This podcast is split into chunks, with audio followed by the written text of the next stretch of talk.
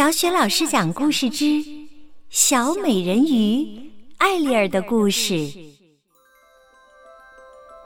亲爱的宝贝儿，欢迎收听小雪老师讲故事，并关注小雪老师讲故事的微信公众账号。今天呢，小雪老师带给你的是小美人鱼的故事。上一集我们讲到了用美妙的声音做交换。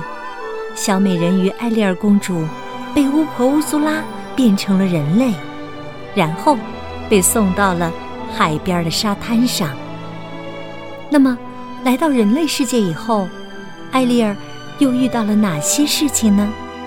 接下来，请听《小美人鱼》第四集。艾丽儿看到自己拥有了一双腿。高兴的要跳起来，可是他还不太会用这两条腿。当艾丽儿好不容易才摇摇晃晃的站起来时，他看到小胖、塞巴斯丁和史卡托正在暗处看着他呢。他们眼看着艾丽儿离开了大海，真有点为他担心。亚历克王子为了寻找那位救他的女孩，每天都要来海边散步。这天，王子的小狗麦斯发现了艾丽儿，并且很快将王子带到了他的面前。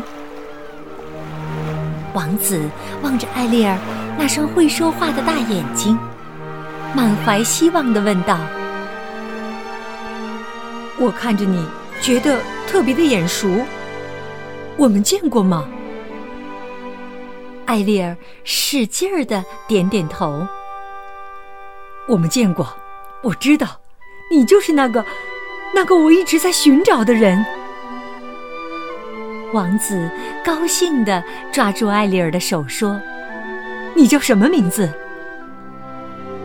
艾丽儿非常激动，她想说。我叫艾丽尔，但是他却发不出任何声音。他着急的指着自己的喉咙。王子问：“你不能说话，是吗？”艾丽尔沮丧的摇摇头。王子也很失望的说：“哦，那你就不是我要找的人了。”艾丽尔心里很着急，但是她不知道怎么才能让王子明白他的意思。看着艾丽尔焦急的样子，王子感到他好像遇到了什么麻烦，需要帮助，于是把他带回了王宫。塞巴斯丁钻进了艾丽尔的衣服口袋里，跟他一起进了王宫。在王宫的厨房里，塞巴斯丁看到砧板上和锅里的鱼，还有盘子里已经烹饪好的红烧螃蟹，顿时吓得晕了过去。艾丽儿焕然一新，走进了餐厅。她的美丽让王子和他的大臣们眼前一亮。就餐的时候。艾丽儿见餐桌上每人跟前都摆着一把叉子，于是高兴地拿起叉子，像海鸥史卡托说的那样，开始用它梳理自己的长发。可是他发现王子和大臣都吃惊地看着他，他连忙把叉子放回去，窘迫的不知如何是好。接着。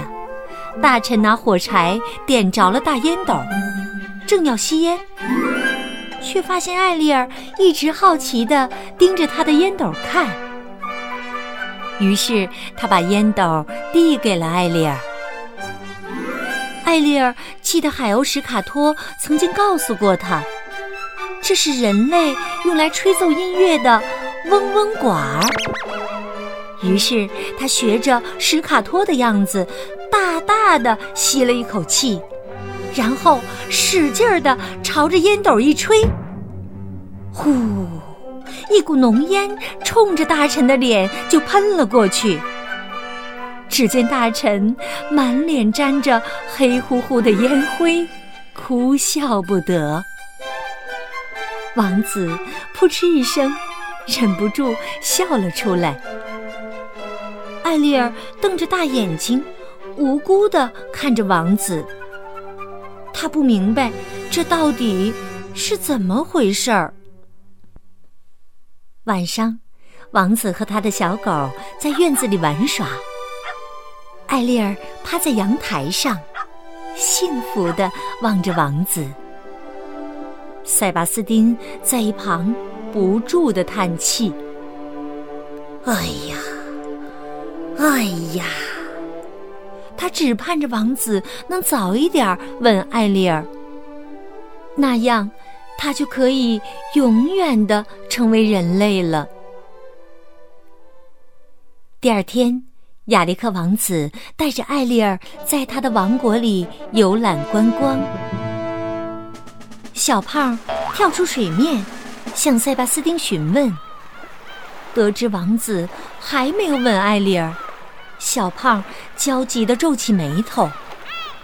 史卡托也说：“哎呀，只剩下一天的时间了，最好能让王子快点儿。”而此时，整个人鱼王国都被担心和焦虑笼罩着。大家找遍了王国所有的地方，都没有找到小公主艾丽儿和塞巴斯丁。川顿国王焦急地让仆从小海马传令下去：“继续找，找遍每一个角落。”直到他们平安回家为止。小海马赶紧去传令。川顿国王伤心的喃喃自语：“我到底做错了什么呀？他们就这样不辞而别了。”好，亲爱的宝贝儿，刚刚你听到的是小雪老师为你讲的小美人鱼故事的。第四集。那么，川顿国王是否能够找到小美人鱼和塞巴斯丁呢？